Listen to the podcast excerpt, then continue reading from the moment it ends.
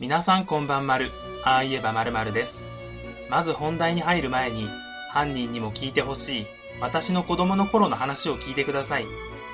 修学旅行から帰ってきて、荷物の整理をしていた時の話ですが、カバンの中に見覚えのないタオルが入っていて、広げてみるとサインペンで、白渦と書かれていました。当時私のクラスには、白渦さんは一人しかおらず、すごく美人な女の子でした。おそらくその子のタオルが偶然私のカバンに紛れ込んだ、そう思いました。しかしよく考えれば、男女別々の部屋で、バスの席も離れているので、偶然タオルが紛れ込むなんてことはまず考えられません。もし白渦さんにタオルを返したら、自分が盗んだと思われる。このタオルを持っていることがバレても、変態扱いされる。そう思ってタオルをこっそり、コンビニのゴミ箱へ捨てに行ってしまいました。次の日の学校では、タオルを捨てた罪悪感で、白渦さんの顔はまともに見れませんでした。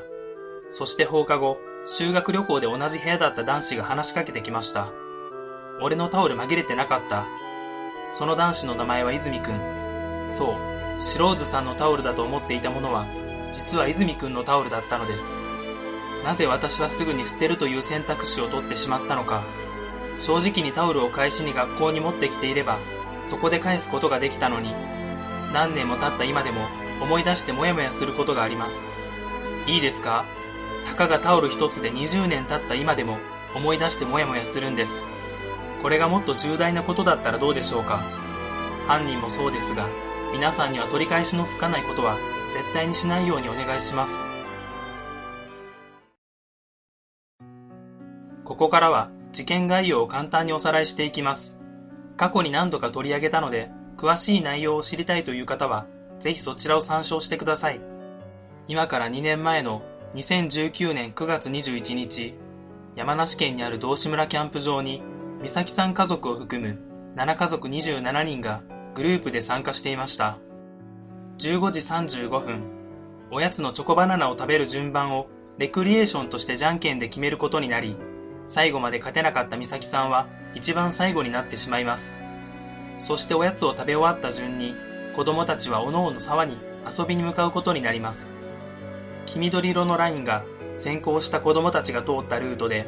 西の森キャンプ場を通っていった方が沢までの近道になるように見えますが、子供たちがそのルートを通っていないことを見るに、他のキャンプ参加者がいたなどの理由が考えられます。15時40分、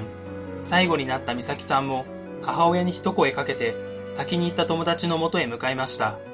しかしキャンプ場すぐの三叉路、左に曲がったのを母親が目撃して以降、行方がわからなくなっています。美咲さんが向かった先には川を渡る橋があり、その先にはおやつを食べる前に遊んだ場所があります。当初は間違えてそこへ向かったと考えられていました。しかしその場所まで行ってしまえば、沢で遊ぶ子供たちを見つけられる上、さらに道を進めば、沢に降りて合流することもできます。そのため、最初に遊んでいた場所の手前まで来て、友達がいなくて引き返した後、もしくはそこまでの道のりで、犯人に遭遇して車に連れ込まれたと考えられます。15時50分、子供たちを大人が迎えに行きますが、美咲さんがいないことに気づき、周辺を探し始める。山にも登って捜索したが、美咲さんを見つけることはできずに、17時頃に警察へ通報。20時、その日の捜索が終了する。翌日以降は自衛隊やボランティアも加わり、大規模な捜索が行われた。警察犬が導入されるも反応を示さず、国道付近の監視カメラにも怪しい車は映っていなかった。川の水位は低いため、そこで溺れたとは考えられず、下流のダムでも手がかりは得られなかった。行方不明から16日後の10月6日に大規模な捜索は打ち切られたが、その後も多くの人により捜索は行われ、ビラ配りなどでも数々の情報発信がなされている。風化防止のためにもコンスタントに取り上げてほしいというコメントを多くいただきますが、新しい情報が皆無に等しいので何に着目するのか難しい部分があります。そこで今回は犯人の気持ちになって考えるをテーマに犯人像と犯行内容を考察していきたいと思います。犯人はキャンプ参加者なのか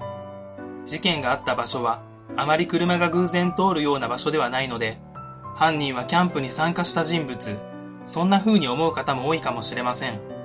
しかし犯人がインスタグラムなどで子供と何月何日に道志村へキャンプに行くという書き込みを見ていたのなら、その日に子供目当てでキャンプ場に車を走らせた可能性はあります。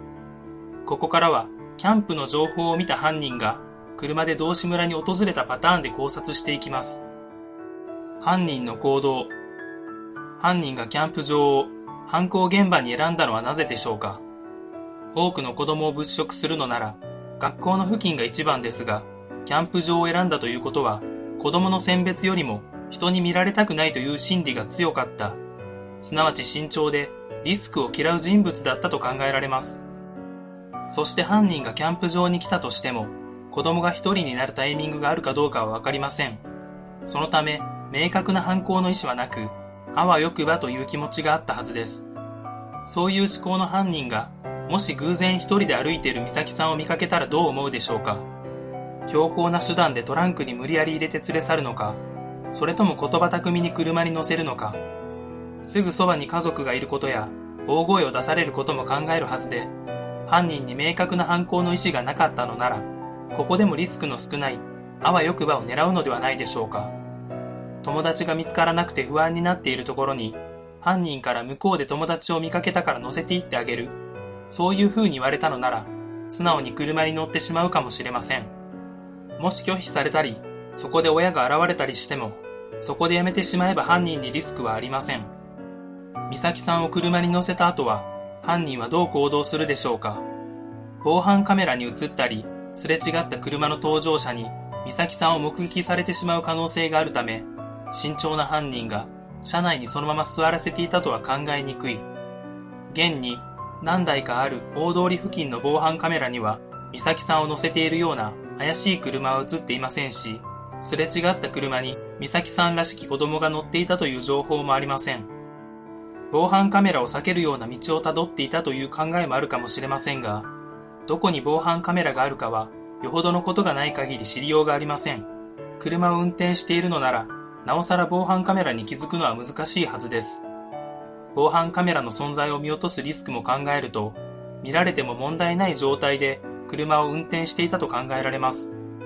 一度車に座らせた美咲さんを車のトランクに入れるのは誰かに見られるリスクや叫ばれるリスク、逃げられるリスクがあるので、そのような行動をとったとは考えづらい。初めて会った子供がどのような行動をとるのかは犯人にとっては予測しようがないので、極力リスクのある行動は避けるはずです。ここで犯人ならどうするでしょうか？美咲さんを車外に出さずに外から見えないようにする方法。脅して後部座席と助手席の間に寝転ばせる。そうすれば唯一美咲さんが他車から見えるのが後部座席の窓からのみということになりますがスモークが貼られていればどこからも見られることはありません。言い換えれば犯人の車は後部座席の部分にスモークが貼られている車ということになります。車で道志村のキャンプ場へ行くためには国道413号線を通る必要があり、地図上で西側の大通り沿いには防犯カメラが、東側の大通りには N システムがあります。もし犯人が東側から来て東側へ帰っていったのなら、事件のあった時間帯に短時間でこの場所を往復していたことになるので、N システムである程度絞り込めそうです。西側から来ていたのなら、前述したスモークを張った車が防犯カメラに映っている可能性があります。美咲さんが最後に目撃された場所から国道413号線に出るまでにかかる時間は最短ルートで5分ほど。そこから防犯カメラのある位置までは3分ほど。美咲さんが一人で歩いて行ったのが15時40分で、いなくなったと気づいたのが15時50分なので、15時45分から16時ぐらいの間に対象の車が映っていたのなら、持ち主を調べる価値はあるのではないでしょうか。犯人が犯行後、すぐに車で逃走した前提になっていますが、犯人が逃走の際に一番注意すべき点は何でしょうか。美咲さんが外から見られる心配がないとなると、憂慮すべき点は検問しかありません。実際に検問が行われるかどうかは別として、犯人からすれば検問さえ受けなければ犯行がバレない状態、そのため、一刻も早く帰宅したかったはずです。犯人の目的。犯人がその場で殺害するなどせず、連れて行ったということから、あくまで子供が好きなのであって、殺害することは望んでいないはず。というかそういう風に考えたい。そうなれば一緒に生活する中で、美咲さんに対して大事にしたいという感情が湧くはずです。そして大事にするということは、彼女の健康を考えるということでもあり、美咲さんを外に歩かせてあげたい。そういう気持ちも当然芽生えるはずです。そこで大切になってくるのが、多くの人が美咲さんの顔を覚える必要性です。前述したパターンに限らず、美咲さんを見かけた時に、美咲さんだと認識できなければ意味がありません。もしどこかで見かけたら、創作の範囲をかなり絞り込むことができるので、ぜひこの機会に、美咲さんの顔を覚えていってください。子供を見つけるということにかけて、天才的な人がいますよね。